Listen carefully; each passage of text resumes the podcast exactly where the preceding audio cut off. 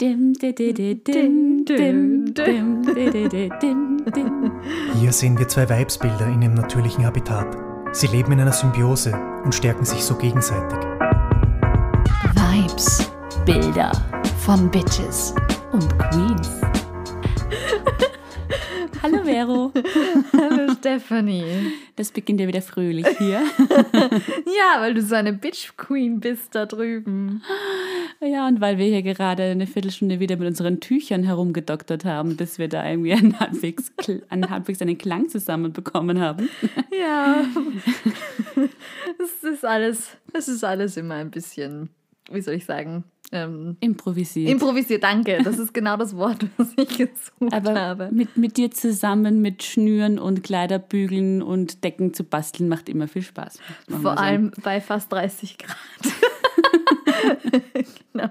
Nein, ich freue mich ja, dass das Wetter wieder. Ja. Über das Wetter will ich jetzt eigentlich nicht reden. Das ist irgendwie eher uninteressant. Willkommen bei Vibesbilder, dem Wetterpodcast. Oh. Meteorologische Tipps Ja, fürs Wohnzimmer. wir könnten auch noch so einen astrologischen Ausflug mit reinnehmen, oder? Genau. Bei den Biografien immer das Horoskop dazu erstellen. genau. War klar, dass die vergiftet wurde. Die hat ja den Zwilling im Aszendenten. Ja. Ich kenne mich überhaupt nicht aus mit Astrologie, muss ich sagen. Das ist nicht gerade meins. Vielleicht erklären wir noch mal kurz, wer wir sind Ja. Wenn du Lust und hast. was wir machen. und was wir machen. Wir sind die Vibesbilder. Jeden Montag kommt eine neue Folge von einer Bitch oder einer Queen heraus, die im ähm, historischen Kontext entweder zur Bitch oder zur Queen gemacht wurde. Und wir möchten mal ein bisschen nachfragen, ob das denn wirklich so ist. Ob ihr Leben wirklich so schwarz-weiß war äh, oder ob es da ein paar farbige Zwischenschichten gibt. Und Überraschung, meistens gibt es die. Spoiler Alert. Meistens sind die Menschen vielschichtig.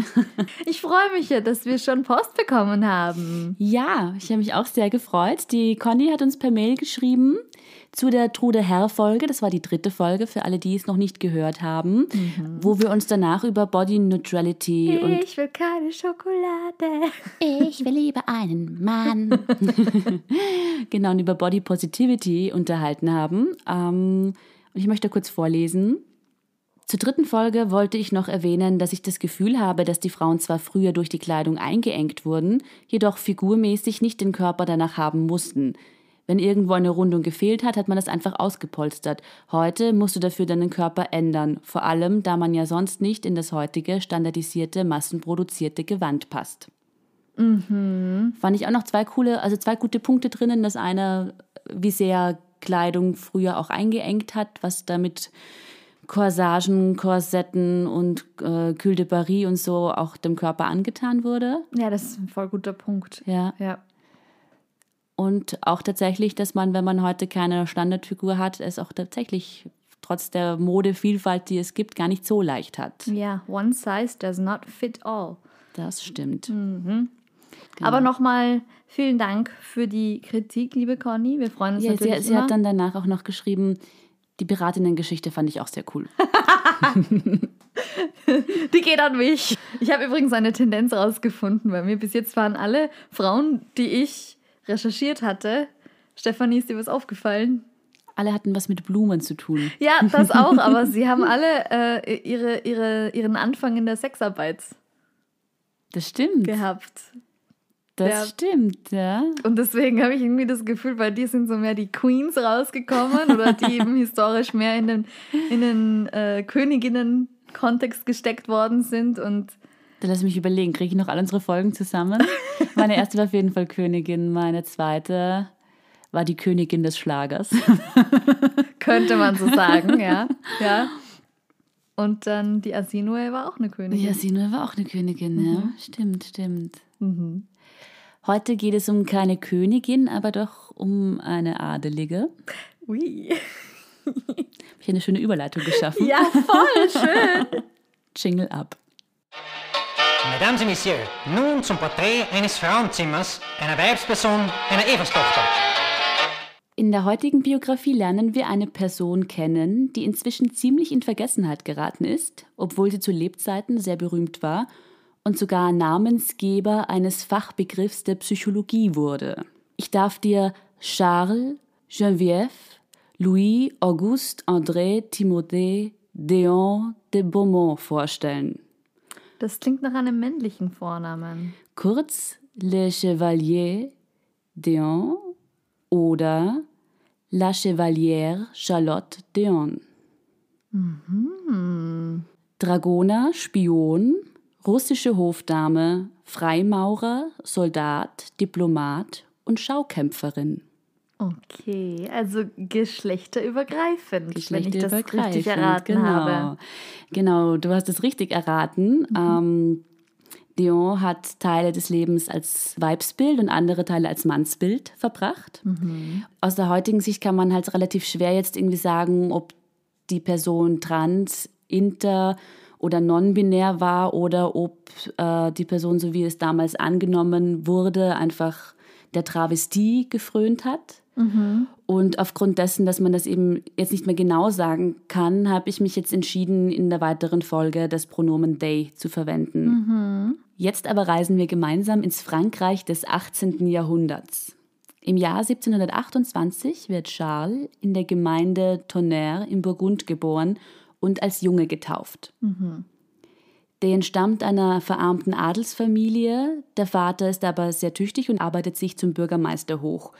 So kann er Charles ein Jus-Studium oder Jurastudium in Paris ermöglichen, nach dessen Abschluss Charles einen Job als Advokat im Parlament antritt, königlicher Zensor wird und politische Schriften verfasst.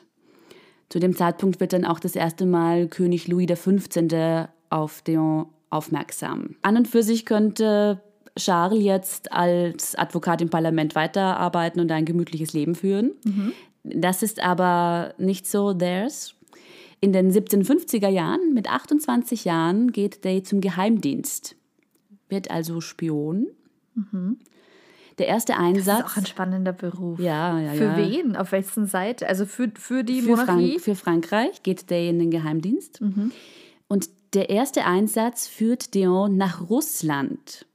Hier ist es auch das erste Mal, dass Day eine weibliche Identität annimmt. Es ist zum dem damaligen Zeitpunkt so, dass es Streitigkeiten zwischen England und Frankreich gibt. Und aufgrund derer in weiterer Folge dürfen nach Russland nur Frauen und Kinder einreisen. Deshalb reist dann also eine gewisse Léa de Beaumont in Russland ein und schleicht sich da als Hofdame ein bei niemandem geringerer als bei der Zarin Elisabeth. Mhm, Ich wollte gerade fragen, das ist ja dort dann das Zarenreich. Ja, auf jeden Fall war, waren damals gerade die diplomatischen Beziehungen zwischen Frankreich und Russland komplett erkaltet. Da war kein Kontakt, was auch an dem russischen Außenminister, glaube ich, lag. Und so ist dann eben die Léa de Beaumont, wie diese Dame sich genannt hat, ähm, hat sich da eben eingeschlichen. Kurz darauf nimmt die Zarin tatsächlich die diplomatischen Gespräche mit Frankreich wieder auf. Und aufgrund dessen wird dann auch Russland in weiterer Folge im Siebenjährigen Krieg, der kurz danach beginnt, der von manchen HistorikerInnen auch als so einer der ersten, der erste Weltkrieg oder so bezeichnet wird, weil da wirklich ganz, die ganze bekannte Welt involviert war. Ähm, da wird Russland an der Seite von Frankreich gegen England und Preußen kämpfen. Äh, Das ist ja alles sehr, sehr schnell gegangen. Also, die haben einfach kurz zu, ähm, zu Zarin gesagt: Hallo, ich bin da. Und dann hat sie gesagt: Oh, ich, ich vertraue dir. Also insgesamt, Lea. insgesamt war Deon äh, vier Jahre lang in Russland. Und also es wird nicht so von heute auf morgen gegangen sein, aber der war schon recht schnell, ja. Das ist vielleicht ein Frauenzimmer. Genau, nach diesen vier Jahren kehrt Dion jetzt auch wieder nach Frankreich zurück und tut sich in weiterer Folge in diesem siebenjährigen Krieg hervor. Und zwar als Soldat, also in, mit männlicher Identität. Und schafft es durch den Einsatz im Krieg auch zu dem Titel Chevalier, was so viel wie Ritter bedeutet oder mit Ritter zu übersetzen ist. Frankreich ist in diesem Krieg jetzt allerdings nicht so gut ausgestiegen. Die haben den Krieg verloren. Die haben da keinen Leiberl gerissen, wie man so schön sagt. Und der Frieden mit England gestaltet sich als schwierig und es ist irgendwie eine ungute Situation. Und so schickt Louis XV. seine Geheimwaffe nach London, nämlich Chevalier Dion. Der, die war echt so ein bekanntes Phänomen für den französischen König, dass der die nach Frankreich, also in Frankreich so bekannt war, dass er gesagt hat, okay, geh mal nach England. Also geh mal Ja. dorthin, ich habe ich hab einen Plan. Ja, ich glaube, also ich möchte einerseits- meine Geheimwaffe einsetzen. Ja, also ich glaube einerseits eben dadurch, dass Day sich im Krieg so hervorgetan hat, andererseits aber auch einfach durch diesen Einsatz bei der Zarin, weil eben davor gab es überhaupt keine diplomatischen Gespräche mehr und gar keinen Kontakt und kurz darauf ist sie an der Seite Frankreichs in den Krieg gezogen, die Zarin. Ja. Also der äh, Louis XV. wusste schon, was er an Dion hatte und äh, schickt Dion dann eben nach England. Dort äh, spioniert Dion angeblich in Frauenkleidern an der englischen Küste, um Informationen für eine geplante französische Invasion zu sammeln. Also nimmt auch da wieder eine weibliche Identität an, lebt aber offiziell als Diplomat mit männlicher Identität in London, schmeißt dort üppige Partys und auch das Geld des französischen Königs zum Fenster raus und ist da halt in der Londoner High Society unterwegs. In der Londoner Gesellschaft tauchen jetzt immer mehr Gerüchte über das Geschlecht des Chevaliers auf. Und Dion befeuert diese dann auch noch, indem They Fragen nach dem Geschlecht ausweichend beantwortet. Und so wird bald offiziell an der Börse auf das Geschlecht von Dion gewettet. Dion weigert sich dann aber, eine ärztliche Bestätigung durchführen zu lassen, wobei es auch Gerüchte gibt, dass Day sogar selber mitgewettet hat, aber das weiß man nicht so genau. Es ist irgendwie wie aus der Zeit, wo Menschen zu mm, Zirkustieren mehr oder weniger Ja, abgestempelt das wurden. ist auch oder? die Zeit, ja. So, schau, schau die Frau mit dem Bart an oder Naja, das ist- schau dir. Das ist genau die Zeit. Ja. Das ist so arg. Ja, die Wette wird dann fallen gelassen, weil es eben nach über einem Jahr noch immer keine Bestätigung gibt. Der Wetteinsatz war bis zu 200.000 Pfund. Aber good for them, oder? Dass, dass Day nicht gesagt hat, okay, da gehe ich halt dann halt Ja. zum Arzt oder sondern dass Day wirklich so da Ja, durchgegriffen hat und ähm, ja. Day hat aber zu diesem Zeitpunkt ohne Wache auch nicht mehr aus dem Haus gehen können, weil Leute Day das Gewand vom Leib reißen wollten, um nachzuschauen. so schlimm. Alter. Aufgrund des verschwenderischen Lebensstils und auch aufgrund einer skandalösen Whistleblow-Aktion von Dion kommt es jetzt zum Zerwürfnis mit dem König, der die Auslieferung Dions fordert. Der weigert sich aber und bleibt dann quasi im, in England im Exil. Äh, Dion hat da geheime Informationen über diese geplante Invasion preisgegeben. Ja, da war irgendwie ein komplizierter Konflikt auch mit dem nachfolgenden Diplomaten und so. Auf jeden Fall, er hat da diese Informationen dann irgendwie rausgegeben und daraufhin hat der französische König die Auslieferung von Dior gefordert. Ja, der ist einfach im Exil in England geblieben und äh, lebte nun zeitweise mit weiblicher Identität, wo auch manche HistorikerInnen sagen, eventuell um einfach auch der Auslieferung zu entgehen und da unter, äh, unterzutauchen. okay, Ja. Deo wird auch Freimaurer und wird in einer französischen Loge in England aufgenommen, wo Day schließlich auch Meister wird. Und Deo erhält eine Pension, unter Anführungszeichen, vom französischen König über 12.000 Livres jährlich, was wohl eher als Schweigegeld einzustufen ist, weil einerseits wollte der König ja die Auslieferung, Deo hatte aber noch mehrere Informationen und damit Day schön still bleibt, gab es dann eben Geld und Dion konnte mit diesem Geld in England weiterleben. Die Geschichte, die Dion über der Geschlechtsidentität streut, ist die, dass der Vater unbedingt einen Sohn wollte, was an ein Erbe der Schwiegereltern des Vaters geknüpft war. Quasi die Großeltern wollten ihr Erbe nur auszahlen, wenn es einen Sohn gibt.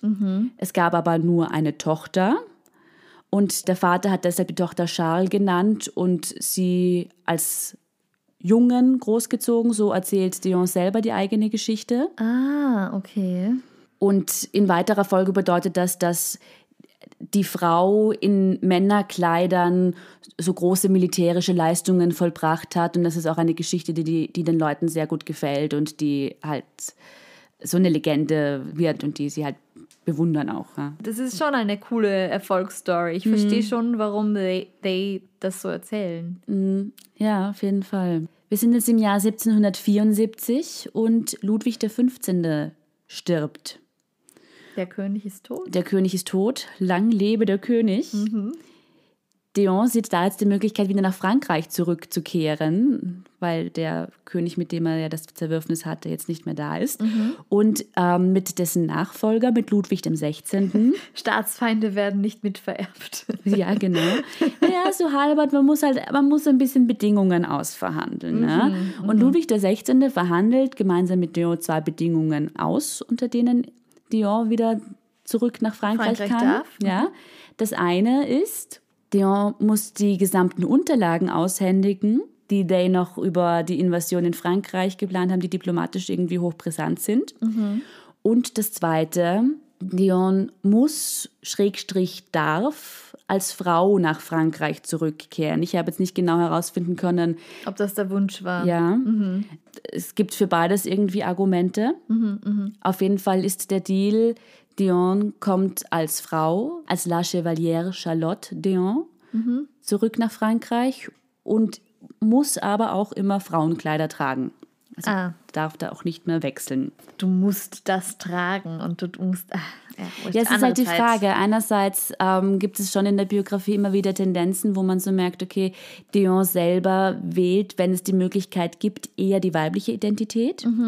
Äh, gleichzeitig bedeutet aber als auch ehemaliger Soldat oder Diplomat in weiblicher Identität dann in Frankreich zu sein, politisch kaltgestellt zu sein, dass man eben nicht mehr so militärisch irgendwie Einfluss nehmen kann oder so. Ja, also arbeiten ist- darf auf die ja. gleiche Art und Weise. Ja, ich glaube, das, was mich jetzt mehr so geschmissen hat, war weniger, dass das ähm, them diese ähm, Rolle auferlegt wird oder diese Geschlechtsidentität auferlegt wird. Also das ist natürlich auch Hm. nicht ähm, richtig aus heutiger Sicht, aber alleine, dass es für Frauen oder Genderidentität Frauen diese Vorgabe gab, man muss sich in Kleidern, Ja. man muss sich Ja, in ja. Korsetten, Ja, man ja. muss so, also du, Hosen zu tragen war ja ganz, ganz lange. also alleine das ist ja. das, was mich jetzt schon Ja, innerlich ja. so ein bisschen so, stell dir vor, du darfst in gar keine Hose mehr vor. Ja. Ich glaube, ich werde nicht mehr. Im Jahr 1777 kommt jetzt also Deon mit 49 Jahren als La Chevalière Charlotte Deon an den Hof von Versailles. Eine Hofdame von Marie Antoinette, ähm, die damals eben auch dabei ist, als Charlotte da vorständig wird, sagt nach dem Auftritt, La Chevalière habe nichts vom weiblichen Geschlechte außer den Röcken und den Locken, die ihr schrecklich standen.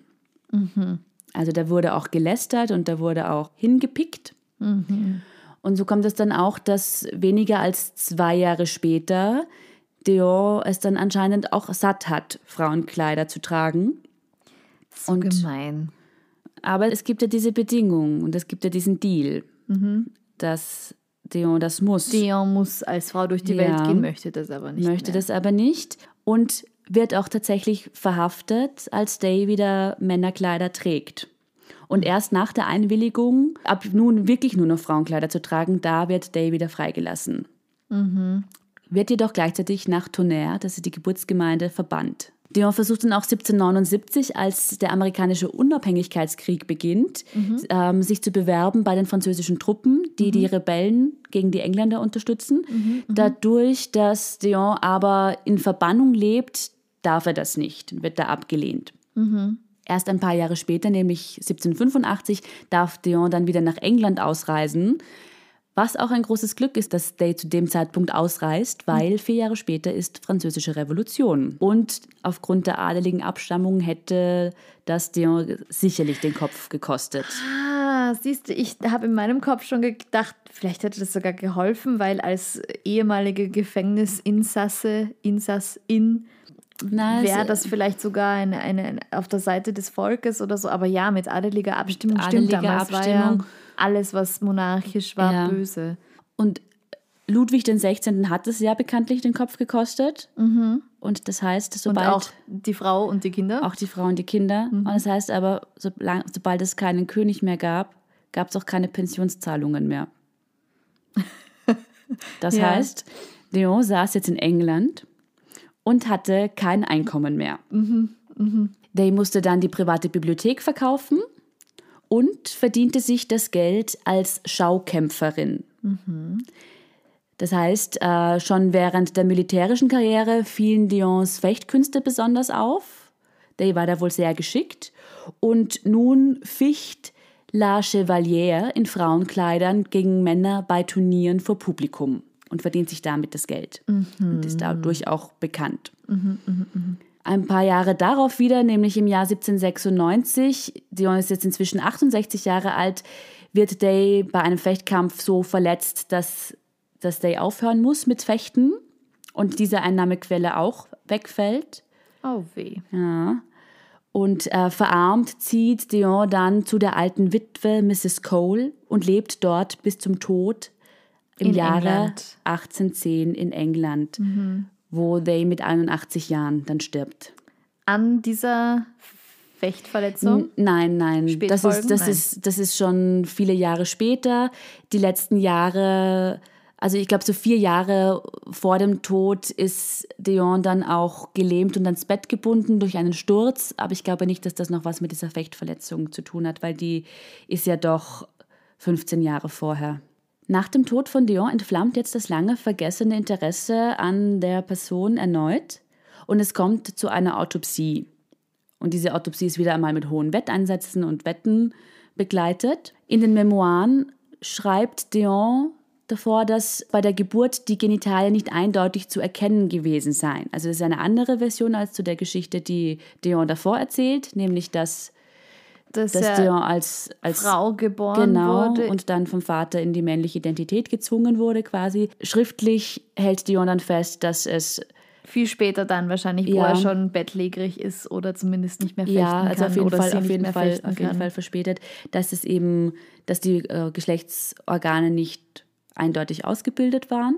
Als Kind oder als Erwachsener? Der erzählt das nur über die Kindheit Ja. Mhm. und das zitiert da den Doktor, der sagt, er hofft, dass die Natur daraus noch entweder einen tüchtigen Jungen oder ein braves Mädchen machen wird. Das ist auf jeden Fall der Stand der Dinge. Das weiß man zu diesem Zeitpunkt durch die Autobiografie. Mhm. Als es dann zur Autopsie kommt und die Leiche seziert wird, sind alle Umstehenden, inklusive dem Doktor, sehr überrascht, dass sie komplett ausgebildete männliche Geschlechtsorgane vorfinden. Sie halten allerdings fest, dass die Hüften außergewöhnlich breit und die Brüste außergewöhnlich voll sind. Das heißt, es könnte durchaus eine Intersexualität einfach vorliegen. Ja. Ja. Man weiß es nicht. Im Jahr 1920, also 110 Jahre nach Dions Tod, etabliert dann der Arzt Havelock Ellis den Begriff des Äonismus nach, nach Dion.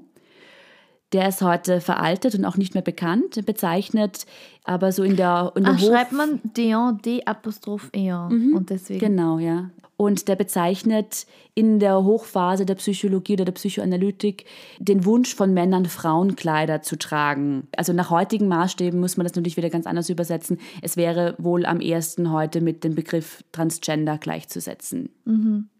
Soweit zu der Biografie. Ja, über deren Liebschaften oder, oder verheiratet oder irgend sowas Ähm, gar weiß nichts man gefunden. nichts. Gar, Gar, nichts nichts. gefunden. Was jetzt nicht heißt, dass, dass es das nicht gab, aber ich habe keine Quelle gefunden, die darauf irgendwie Bezug genommen hat. Es gibt auch überhaupt keine, also keine Quellen über die Sexualität, zu welchem Geschlecht sich jetzt ja selber hingezogen gefühlt hätte.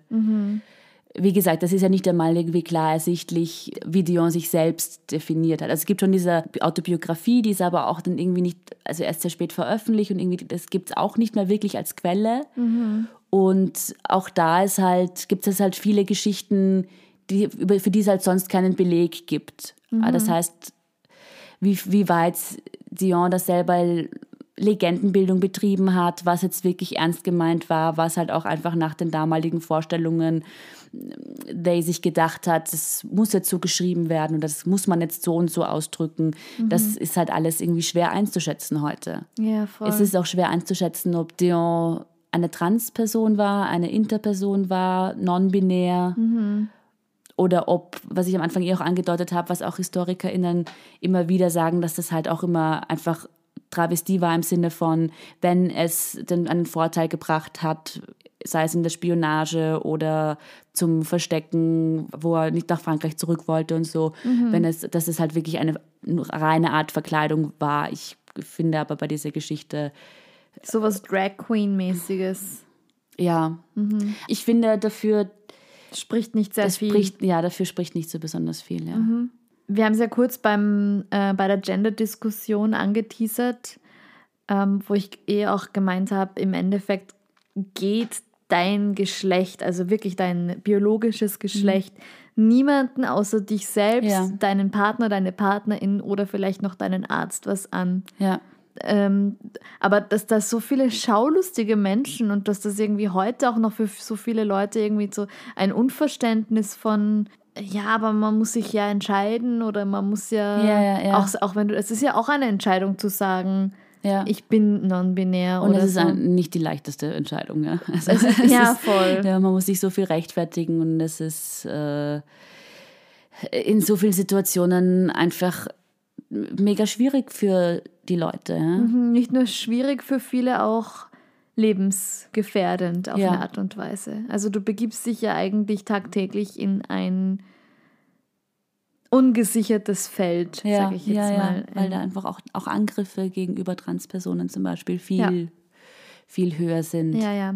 Wir ja. stecken eh schon mitten in unserem zweiten Teil der Folge drinnen. Dann spielen wir doch jetzt mal den Jingle ab. Ja.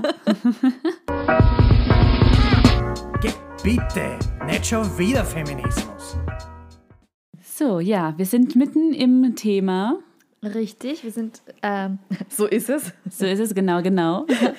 Wir sind ich- angekommen ähm, bei einem sehr spannenden Thema, wie ich finde. Das, ähm, ich habe eh vorhin schon erwähnt, ich habe es kurz einmal angerissen in einer Folge, als wir über das Gendern im, im Sprachgebrauch. Genau, und über geschlechtsneutrale Sprache und so gesprochen haben. Genau. Da haben wir auch kurz über den Unterschied zwischen sexueller Orientierung und Geschlechtsidentität gesprochen. Genau, und ich dachte mir, ich erkläre das jetzt vielleicht Ja, noch mal super. ganz kurz. Die drei Oberbegriffe nennen sich Geschlecht, Geschlechtlichkeit und sexuelle Orientierung.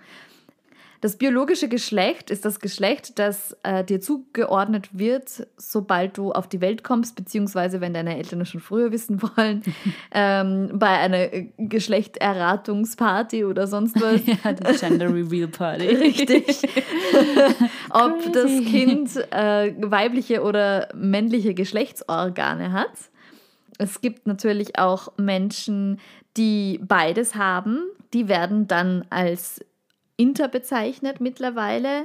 Bei Tieren sagt man immer noch Zwitter sehr oft, falls euch der Begriff geläufig ist. Und manche Menschen ähm, sagen mittlerweile wieder Hermaphroditen. Das wurde eine Zeit lang sehr despektierlich benutzt, erfährt aber teils auch wieder eine Form der Bestärkung. Aber wenn man sich nicht sicher ist, wie man sagen soll, ähm, mit Inter ist man relativ safe. Aber das sind so die drei biologischen Geschlechter, die man haben kann. Dann ist äh, der nächste Begriff, den ich jetzt nenne, sexuelle Orientierung. Das hat lediglich das, was damit zu tun, welchem Geschlecht du dich zugeneigt fühlst. Das heißt, ob du nur auf Frauen stehst, ob du nur auf Männer stehst, ob du ähm, auf genderfluide Menschen stehst, ob du bisexuell, homosexuell, hetero ähm, oder allen Geschlechtern offen, asexuell bist. Das ist deine sexuelle Orientierung. Also es hat nur was mit den Menschen zu, zu tun, denen du dich zugeneigt oder eben nicht zugeneigt fühlst. Und der Begriff, der jetzt fällt, ist der, mit dem wir uns ähm, jetzt länger beschäftigen werden. Und zwar nennt sich das die Gender Identity oder Geschlechtlichkeit. Was was damit zu tun hat, wie ich mich fühle. Es kann passieren, dass ich zum Beispiel als Frau auf die Welt komme und in meinem Reisepass, in meiner Geburtsurkunde steht drinnen weiblich, fühle mich aber als Mann und möchte auch als Mann bezeichnet werden. Das wäre dann meine Gender-Identität bzw. meine Geschlechtlichkeit. Genau, und um da jetzt ein bisschen tiefer noch hineinzuschauen, wollte ich jetzt äh, hier die verschiedenen Begrifflichkeiten der äh, Geschlechtsidentitäten oder der Geschlechtlichkeiten näher beleuchten. Als erstes wollte ich jetzt einmal CIS vorstellen. Das ist das, Die kommen immer zuerst. die kommen immer zuerst. Das ist auch das Einfachste, nämlich. naja, einfach. Was ist schon einfach Was ist schon auf dieser einfach? Welt? CIS bedeutet einfach, dass Menschen sich mit dem Geschlecht identifizieren, das ihnen bei der Geburt zugewiesen wird. Das heißt, wenn ich biologisch äh, von meinen Geschlechtsmerkmalen her eine Frau bin und mich auch als Frau fühle, dann habe ich das Glück, cis zu sein, weil mir dann wahrscheinlich viel Diskriminierung erspart bleibt. So, Mhm. ja. ähm, cis ist auch ein Begriff. Außer halt Sexisten oder Leute, die ja. Frauen hassen, wenn du eine Cis-Frau bist. Aber okay, sagen wir, wenn man das Glück hat, ein Cis-Mann zu sein. Cis-Mann zu sein, hat man ganz gute Karten. Ja, kann natürlich auch noch viel dazukommen, wie jetzt psychologische Krankheiten oder sowas. Aber Andere Hautfarbe. andere, andere Hautfarbe, genau. Na, servus. Und der Begriff cis, der hat sich dann dadurch entwickelt, dass es einfach auch wichtig ist, dass das nicht als das Normale dasteht, sondern dass es dafür einfach auch einen Begriff gibt. Weil wenn du sonst keinen Begriff dafür hast, dass jemand sich in seinem Körper so fühlt, wie er bezeichnet wird, dann ist das so der Standard und das soll es ja nicht sein. Es soll einfach eine Variante sein. Die zweite Begrifflichkeit jetzt, die ich hier vorstellen möchte, ist trans. Transpersonen sind Personen, die sich nicht mit dem Geschlecht, das ihnen bei der Geburt zugewiesen wird, identifizieren können. Das bedeutet jetzt zum Beispiel, wenn jetzt ein Kind mit männlichen Geschlechtsorganen auf die Welt kommt und sich dann aber im Laufe des Erwachsenwerdens oder des eigenen Körper bewusst werden, das kann ja auch schon vor der Pubertät sein, sich diese Person dann denkt, ich fühle mich aber wie ein Mädchen, ich fühle mich wie eine Frau, dann spricht man von trans.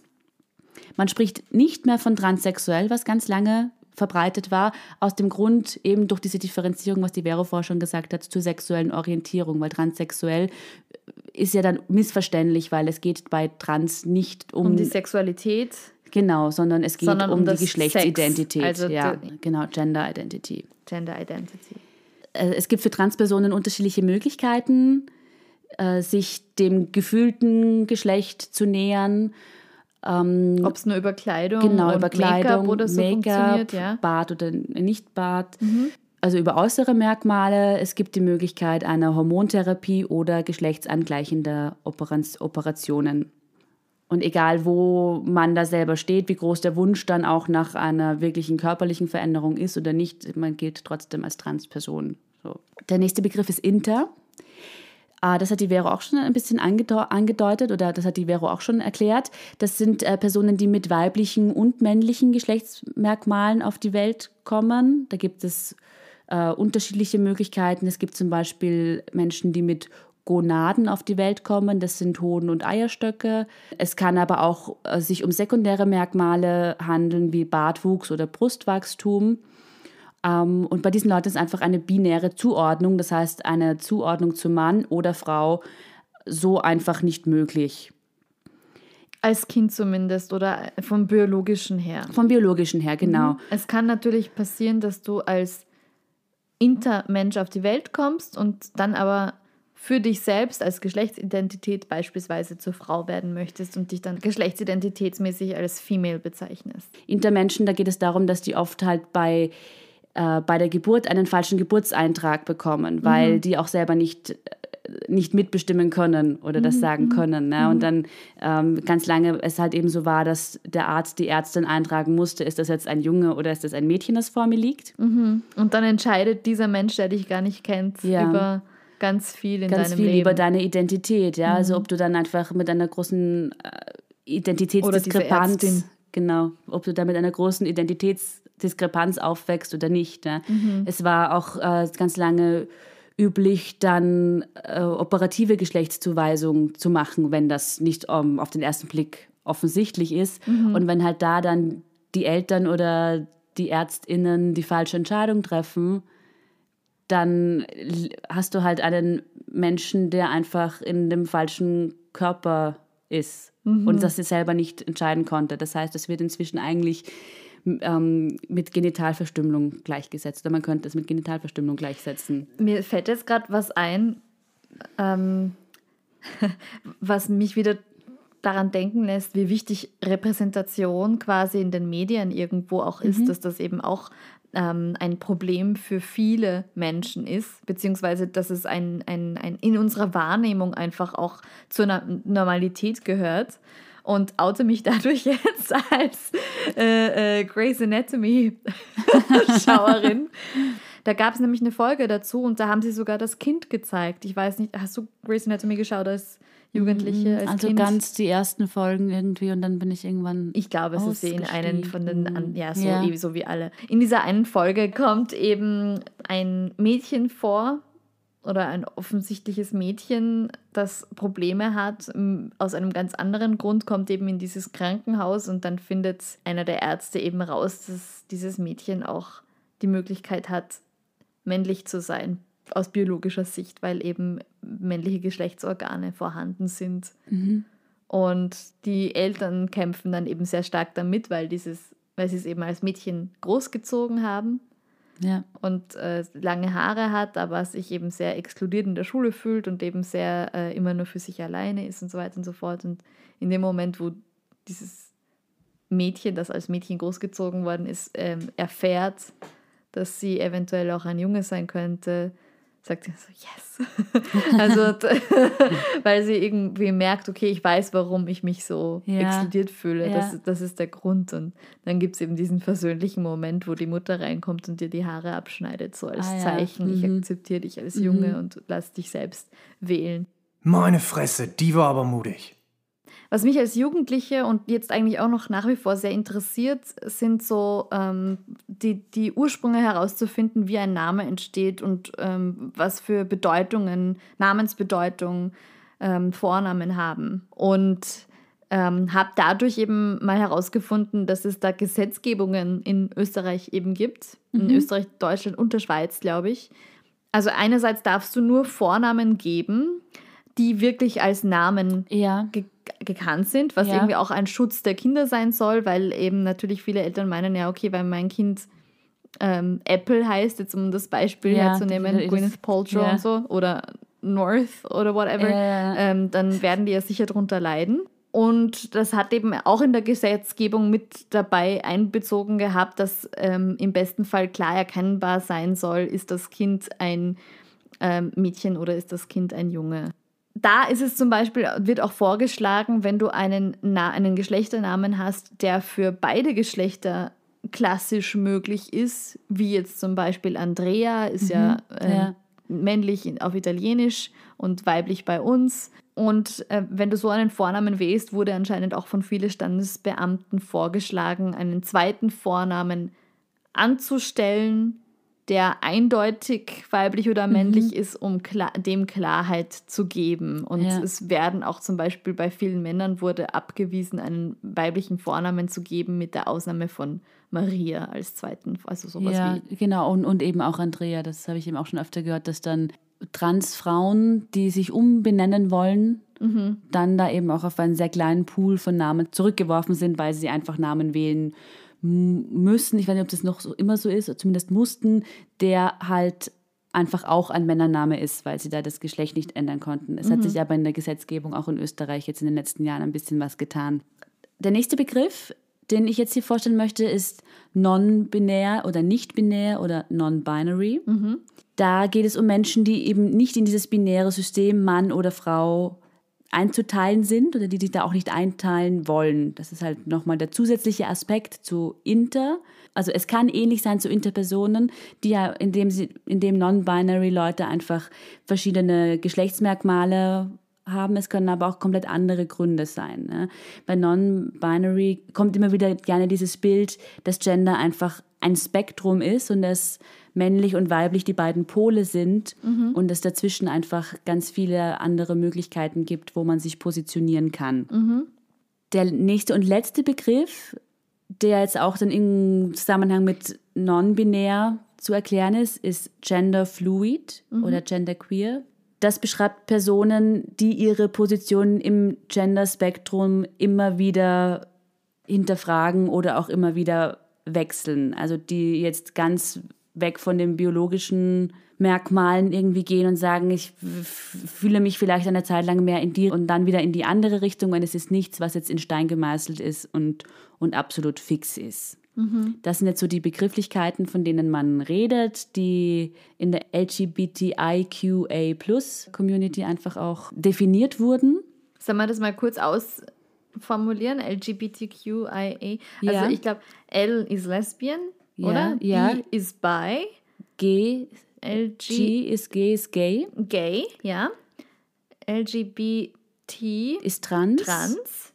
Q queer, queer, I, I inter, Inter, A asexuell asexuell und, das Plus, für alles, was, was man sonst noch rausfinden kann. genau, weil das was da jetzt nicht Polen direkt steht. angesprochen ist. Ja.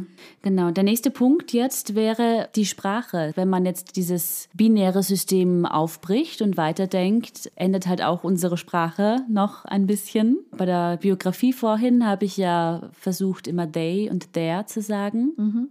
Statt eben er oder sie, weil das ja die Person nicht betrifft oder nicht anspricht. Ähm, bei den Pronomen eben they, there, was ich jetzt äh, verwendet habe, das kommt eben aus dem Englischen, wie man sich vielleicht leicht denken kann. Ne?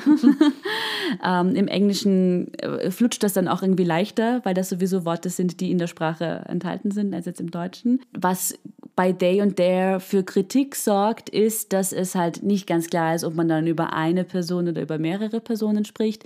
Das ist halt aber auch nur, was in der Übersetzung halt irgendwie fehlt, weil jetzt zum Beispiel im Englischen you kann ja auch für die Einzahl oder für die Mehrzahl stehen. Voll. Und ich glaube, das ist auch der einzige Grund, warum sich das vielleicht bei uns in deutschen Sprachen noch, noch nicht so schnell durchgesetzt Mhm. hat, weil they übersetzt in Deutsch ist ja das Mehrzahl sie. Und das schreibt sich aber auch ganz genau gleich wie das sie, Ja. weiblich sie. Ja, ja, das stimmt, das stimmt, ja.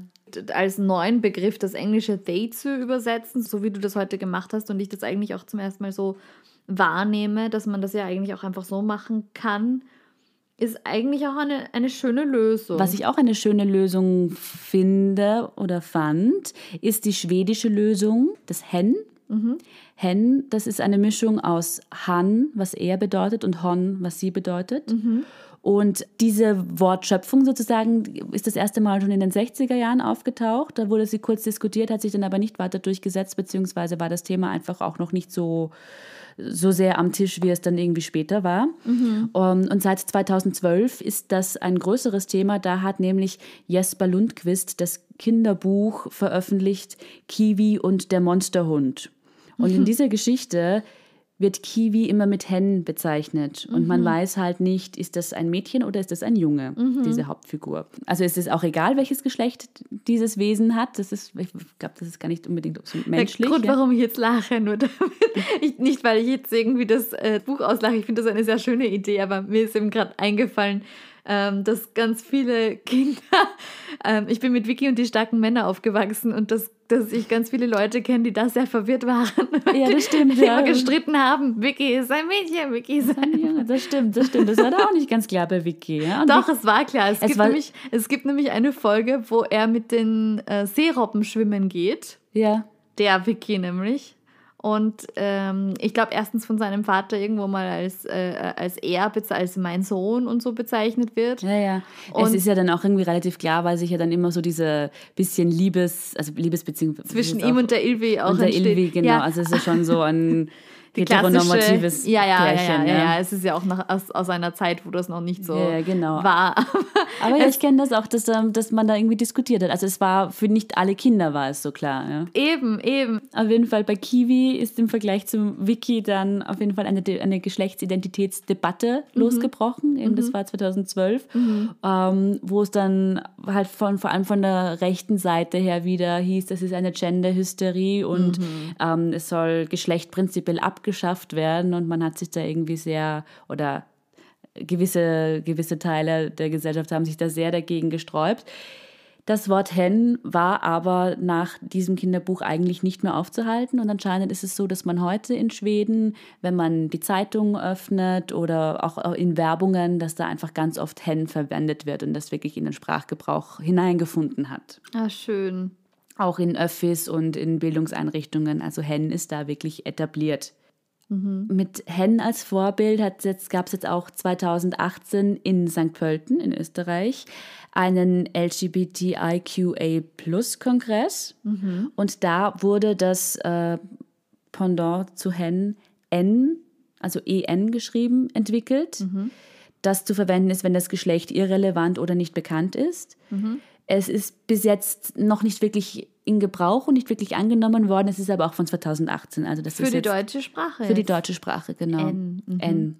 Im Deutschen gibt es aber auch ganz viele andere Möglichkeiten, wie du vorher schon gesagt hast, dass man den Namen auch als Pronomen verwenden kann. Und äh, es gibt sie, er, er, sie, xia. Das sind alles irgendwie sogenannte Neopronomen, die jetzt so zur Wahl stehen. Du hast es vorher auch schon gesagt, am besten einfach, wenn man sich nicht sicher ist, Nachfragen. nachfragen. Ja, freundlich und interessiert am besten. Einfach nachfragen. respektvoll bleiben. Respektvoll, mit welchem Pronomen möchtest du angesprochen werden. Mit du bitte. Das hätte sich früher keiner traut. Genau, da wollte ich jetzt einfach nochmal den Begriff der Travestie mit hineinwerfen. Das war ja jetzt auch bei der Biografie von Dion, war das ja auch, dass er dann ganz lange als der erste Transvestit bezeichnet wird. Was halt so jetzt in der Biografie nicht unbedingt stimmen muss. Ja? Travestie an sich ist halt nochmal eine, eine Kunstform einfach, wo es jetzt nicht unbedingt um Geschlechtsidentität geht. Also Leute, die Travestie-Künstler, Travestie-KünstlerInnen sind jetzt nicht unbedingt Transleute, sondern das ist eine Kunstfigur, die sie schaffen. Ja, da gab es irgendwie Blütezeiten in den 20er Jahren und bekannt heute ist noch immer Conchita Wurst, der jetzt wieder von Conchita distanziert hat, aber das ist eigentlich auch eine Travestie-Figur. Beziehungsweise ich fand es auch sehr schön, wie sie damals ähm, den Namen geschaffen hat oder irgendwo auch mal einfach bekannt gegeben hat, so Conchita für Vagina und Wurst für das andere, das Würstel. das ist einfach es, soll, es sollte Wurscht sein. Es sollte Ja, doch, also sollte wirklich sein, ja. literally Conchita, es ist Wurscht, es Ja. ist egal. Es Ja, geht ums Singen war, in dem Sinne jetzt oder es geht um, um die Kunstfigur. Ja. Auf jeden Fall. Ähm, was ich jetzt schon noch so gelesen habe, ist, dass äh, im Tom Neuwirth, der ja hinter Conchita Wurst oder inzwischen eben nur noch Wurst steckt, auch mit ein Grund, warum er sich von Conchita so nach und nach immer mehr verabschiedet hat, ist wohl auch, dass ihm das dann nicht gefallen hat, dass Trans-Menschen sich jetzt immer mit Conchita Wurst beschäftigen müssen oder darauf angesprochen werden, weil das war nicht das, was er damit wollte. Ja. Ich glaube zwar, dass es jetzt prinzipiell, dass diese Figur Conchita Wurst so erfolgreich war und so cool ist, schon auch irgendwie bei vielen Leuten, die sich davor gar nicht damit beschäftigt haben, irgendwie so eine Tür aufgemacht haben. Ja. Aber wenn ich als Transperson dauernd so, na, ist das bei dir wie bei der Conchita Wurst hören muss, Ja. geht's mir auch irgendwann am Arsch. Ne? Ja, es stimmt. Wobei ich es irgendwo auch schön fand, weil die Community irgendwie auch ein echt schönes Idol bekommen hat. Ja. Ich glaube halt einfach, dass es wichtig ist, eine Repräsentation zu haben, dass es wichtig ist, Mhm. Idole zu haben oder Menschen, mit denen man sich identifizieren kann. Und da fand ich einfach, weil ich einfach auch ein Fan irgendwo war, Ja, äh, ähm, Conchita Wurst sehr cool. Bis der Depperte ist scharf. Noch was anderes Aktuelles vielleicht. Ähm, gerade jetzt, erst nämlich am 21. Mai, gab es in Deutschland jetzt äh, auf politischer Ebene da Neuigkeiten. Und zwar gab es den Versuch von den Grünen und von der FDP, das Transsexuellengesetz in Deutschland zu ersetzen äh, mit dem sogenannten Selbstbestimmungsgesetz. Und jetzt am 21. Mai wurde das abgelehnt. Das heißt, es ist weiterhin das Transsexuellengesetz in Deutschland gültig. Das gibt es seit den 80er Jahren. Und das regelt, wie Namen- und Personalstandsänderungen ablaufen. Das heißt, wenn ich jetzt als Transfrau zum Beispiel jetzt hingehe und sage, ich möchte einen weiblichen Namen, ich möchte mein Geschlecht in meinem Reisepass ändern, dann ist das ein Verfahren, das von KritikerInnen als entmenschlichend bezeichnet wird, Einfach nur, weil du deinen Namen änderst. in Kombination mit Geschlecht. Okay. Und zwar wirst du da zwei bis drei Stunden lang von zwei Leuten interviewt. Und du musst in diesen Interviews das Innerste nach außen kehren. Du wirst ausgefragt über deine Kindheit, über deine Familie, über erotische und romantische Erfahrungen bisher. Und du wirst da wirklich auf die Nieren geprüft, ob denn das okay ist, dass du jetzt hier offiziell dein Geschlecht änderst. Ein Selbstbestimmungsgesetz würde dann bedeuten, dass einfach jeder und jeder sein Geschlecht frei wählen kann und sich selber so definieren kann, wie er oder sie möchte oder wie they möchte. GegnerInnen haben immer wieder be befürchtet, dass mit diesem Selbstbestimmungsgesetz, dass da einfach auch dann so die Hormontherapien und operativen Eingriffe dadurch leichter zugänglich sind, also dadurch sich dann häufen werden und dass vor allem sehr junge Leute dann da Entscheidungen treffen, die sie nicht mehr rückgängig machen können. Das war irgendwie so das Hauptargument, wo ich mir halt auch denke, aber lass doch bitte einfach diesen Prozess von es in den Pass umzuändern einfacher werden. Ne? Ja, voll. Vor allem wegen Kratz. Wenn ich den Pass fünfmal umändern will, Ja. dann ändere ich ihn halt fünfmal um. Ich Es mein, ist wurscht, ja. es ist, ich glaube jetzt nicht, dass das jetzt gerade die größten Straftäter werden oder sonst was. Nein, ich glaube auch vor allem nicht. Es es wird auch wem, nichts- Das frage ich mich immer. Die Leute glauben, dass Büro Bürokratie auf einmal so Spaß macht. Oder ich weiß es nicht. Ja. Ich, ich denke mir immer so, wenn das jemand wirklich machen will, das ist ja ähnlich wie wenn du ähm, also mittlerweile geht das ja auch gratis, dass du bei einer Eheschließung oder bei einer Partnerschaftsschließung dein, deinen Nachnamen zum Beispiel änderst, Mhm. dass du einen Bindestrichnamen nimmst, dass du den Namen deines Partners, deiner Partnerin annimmst oder ich glaube, man darf sogar mischen. Also Ja. du darfst, wenn wir jetzt Elias und Schwarz mischen, darfst du zum Beispiel Eliarz heißen oder so.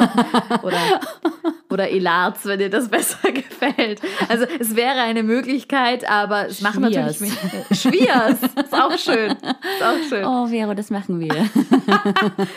Ist das gerade dein Antrag zur Partnerschaftseintragung? ja. Aber was ich meine ist, es ist ähm, mittlerweile gratis und ähm, ich weiß eben ähm, von meiner Mutter, dass die noch sehr viel dafür gezahlt hat, einen Doppelnamen zu tragen. Und, dass ja. das, ähm, und, und viele wissen das auch, wenn, wenn man heiratet, ist dieser bürokratische Prozess schon mitunter sehr ärgerlich oder langwierig und das ist nicht so witzig, dann auf einmal auch anders zu unterschreiben oder ja, so. Also ja, du bist es ja einfach andere. Dinge Du bist anders gewohnt, ja. Genau.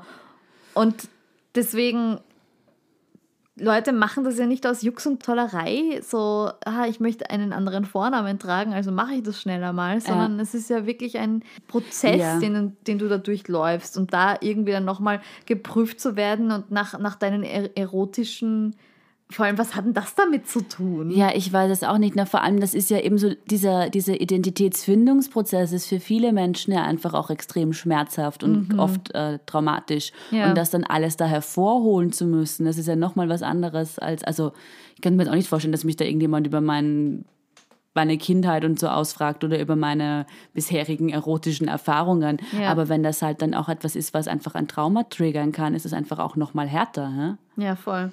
Beispielsweise im Vergleich dazu, eben seit 2018 gibt es ja in Österreich die Möglichkeit, ähm, das dritte Geschlecht eintragen zu lassen. Und bei vielen bürokratischen Ausfüllmasken ist auch divers oder offen als Möglichkeit jetzt. Ja.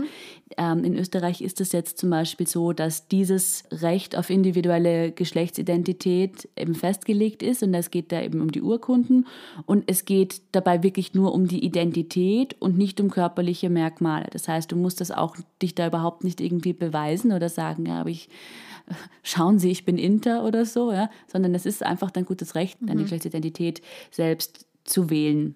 Auch da gab es dann natürlich immer die Fragen, werden sich jetzt alle Männer da umtragen, um dem Wehrdienst zu entgehen? Aber auch das ist ein Blödsinn. Der Aufwand ist einfach viel zu groß und das gesellschaftliche Stigma ist einfach auch noch immer da. Niemand macht das freiwillig, wenn es nicht ein wirklich inneres großes Bedürfnis ist, weil es einfach ein mühsamer Weg ist, ja, den man da auf sich nehmen muss. Ja, vielleicht kann man da auch noch dazu sagen, es gibt ja viele Menschen, die zum Beispiel mittlerweile schon respektieren, akzeptieren, dass du, dass deine sexuelle Orientierung vielleicht eine andere ist, dass es zur Normalität dazu gehört. Da hat man zumindest das Gefühl, dass, dass es nicht mehr so stigmatisiert Ja. ist. Aber ähm, bei Transmenschen, Intermenschen, Non-Binary Menschen, ähm, das irgendwie schon noch viel stärker da ist. Und ich glaube, dass das oft damit zusammenhängt, dass eben, wie wir vorhin über Repräsentation auch gesprochen haben, dass man in der eigenen Bubble, in, in dem eigenen Freundeskreis, soziales Umfeld vielleicht noch nicht so häufig da ist, dass es vielleicht ein bis beziehungsweise vielleicht zwei Menschen gibt, die du kennst, die Ja. non-binary sind. Und ich habe aber das Gefühl, um das auch den Bogen wieder nach oben zu ziehen, dass da, also dass, glaube ich, diese Geschlechtsidentitätsdebatte einfach später losgegangen ist, als zum Beispiel jetzt die sexuelle Orientierungsdebatte in Ja, der voll. Öffentlichkeit, dass darum, dass jetzt dann trotzdem, weil sie jetzt losgegangen ist, einfach jetzt auch immer mehr mehr aufbricht, mehr Thema wird. Ganz viele Pronomen wurden erst vor kurzem quasi erst erfunden. Da ist gerade, glaube ich, so viel in Bewegung und so viel im Aufbruch und ich hoffe, dass das einfach eine, eine schnelle und positive Entwicklung wird. Und ich, jegliche queer-feministische Entwicklung ist halt immer meistens eine steinige und mühsame, Mhm. weil es immer irgendwie Gegenstimmen gibt, die irgendwie den Verfall der Werte irgendwo wittern. Ja, der Verfall der Werte. Der Verfall der Der Werte, Verfall der deutschen Sprache. ja. Go fuck yourself. Entschuldige. Entschuldigung. Ja, ja, das ist ja auch nicht deutsch hier. Ja, eben, Deswegen habe ich es ja gesagt. Sag's jetzt nicht auf Deutsch. auf jeden Fall noch als Abschlussaufruf. Ja, das wollte ich auch noch an. Danke, dass du das jetzt nochmal bringst. Also erstens, ja, den Gedanken kann ich nachvollziehen, den kann ich auch nochmal mit abschließen, dass man sagt, einfach nicht in Vorurteile verfallen, auch wenn es jetzt irgendwie sehr viel Verwirrung bei dir vielleicht stiftet, dass du denkst, ah, okay, ich kenne mich jetzt noch immer nicht ganz aus. Das ist völlig okay. Man darf verwirrt sein, einfach respektvoll bleiben und, und einen Menschen als Menschen sehen, weil das große Ziel, das wir alle haben, glaube ich, und das, was eigentlich für alle sehr schön wäre, ist, dass es Blunzen ist. Kann man das so stehen lassen? Das kann man so stehen lassen. Gut. Und weil dann eben viele auch mit diesem Totschlagargument daherkommen, ja, aber in der Natur ist das ja auch nicht so und da sterben ja auf einmal alle Menschen aus, wenn Dann kann sich ja keiner mehr fortpflanzen. Genau, und das, äh, das geht gegen die Natur. so, genau in diesem Tonfall. nämlich. Dann könnten wir unseren Blick auch mal auf die Natur richten und ein sehr, sehr schönes Lied dazu anhören, weil äh, es da einen sehr, sehr coolen Rap-Song gibt, der nennt sich Queere Tiere und da wird die Natur beschrieben, so wie sie ist. Und zwar bunt, vielfältig und non-binär.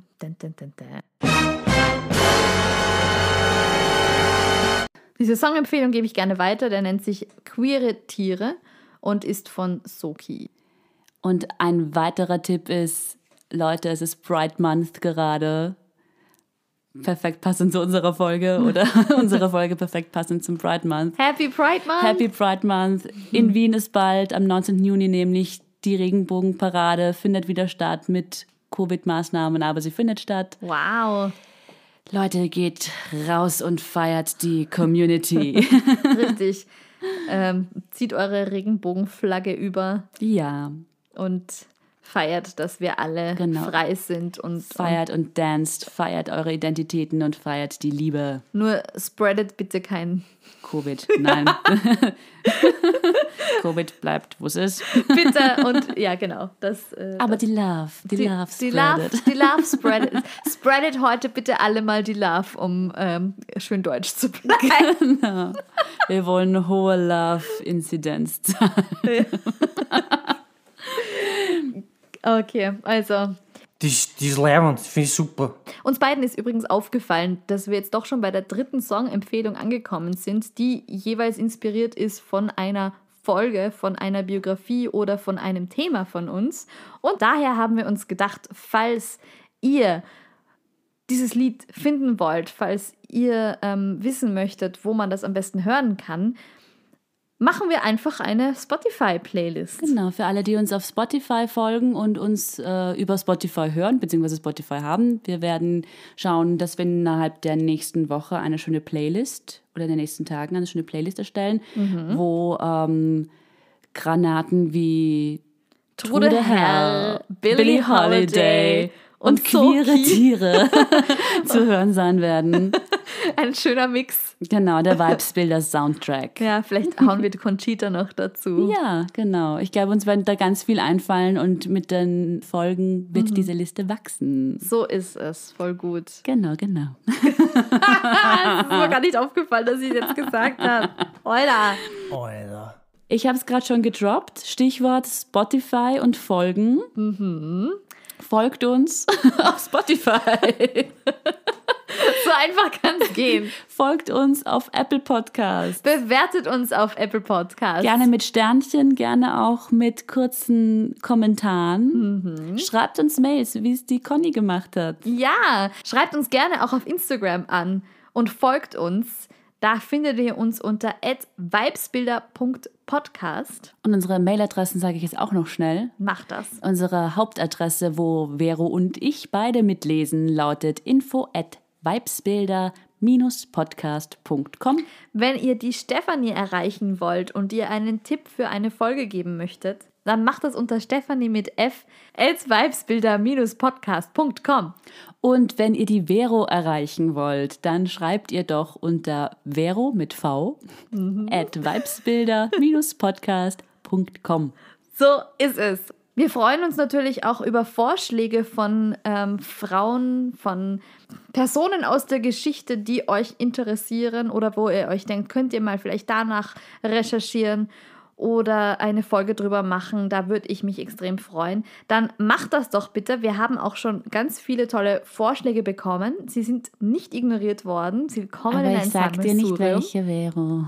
Richtig, genau. Und wir haben es im Hinterkopf, wir haben es im, im Hinterstübchen. Im Hinterstübchen und wir recherchieren fleißig und äh, Genau. wir versprechen jetzt auch niemandem, dass das sofort umgesetzt wird, aber wir Genau. sammeln die und wir freuen uns darüber und wir beschäftigen uns gerne mit diesen Frauen. So ist es.